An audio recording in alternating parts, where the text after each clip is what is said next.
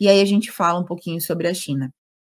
É, por conta dos altos casos, né, que a gente ainda está acompanhando, principalmente nesse final de semana, tivemos notícias, inclusive, de, de várias mortes que aconteceram por lá.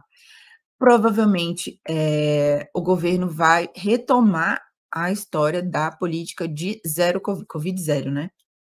Zero Covid, Covid zero. Por quê, gente?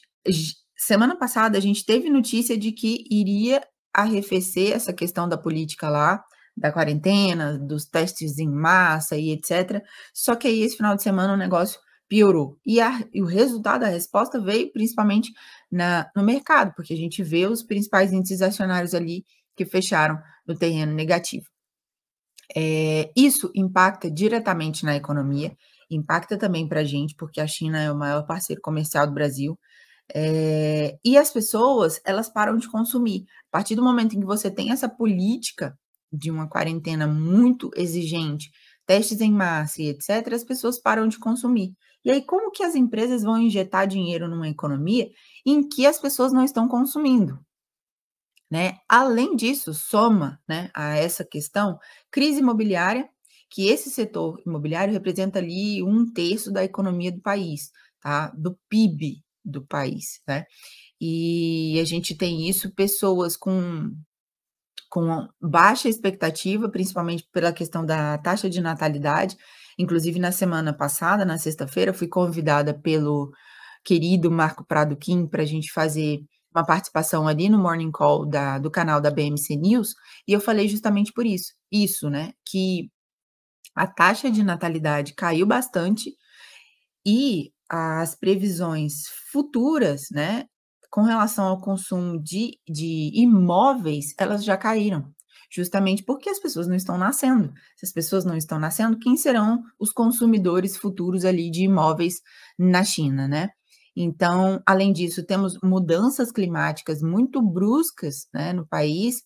Apple e Tesla são gigantes aí da, da tecnologia, reduziram o seu horário de funcionamento por lá é, afetando aí vários setores, tem questão de repressão regulatória.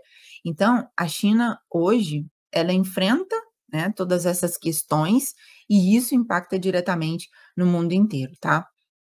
É, com relação ao Brasil, é, como eu falei para vocês, é o principal parceiro comercial do Brasil, destino aí de um terço das exportações brasileiras, soja, petróleo e minério de ferro. Então, a nossa bolsa, né, basicamente ali ela, ela tem commodities como motor, como combustível, literalmente. Então, a gente sofre sim esse impacto por lá, tá? Então, são todas essas questões que a gente tem que analisar com muito carinho. Fora isso, a gente vê aqui, aqui, né, no nosso cenário interno, essas, esses embrólios e essas incertezas, né? Se você estiver acompanhando aí pelo canal do YouTube ainda não estiver inscrita ou inscrito, faça a gentileza, coloque aí o seu dedinho, porque quanto mais você curte, comenta, compartilha, o YouTube entende que é um conteúdo relevante e ele entrega para mais pessoas. Então, só assim a gente pode crescer a nossa comunidade por aqui, tá bom? Você acabou de assistir a um vídeo especial aqui do canal. E se ele agregou valor à sua vida, eu quero te convidar a colocar a mão na massa e aplicar esse conhecimento. Me conta aqui nos comentários o que você achou. E é claro, se você quiser aprofundar um pouco mais e elevar o nível do seu jogo, é só acessar o site www.mulhernabolsa.com.br e você tem disponível ali cursos, mentorias e assinatura para você. Grande beijo, até o próximo vídeo.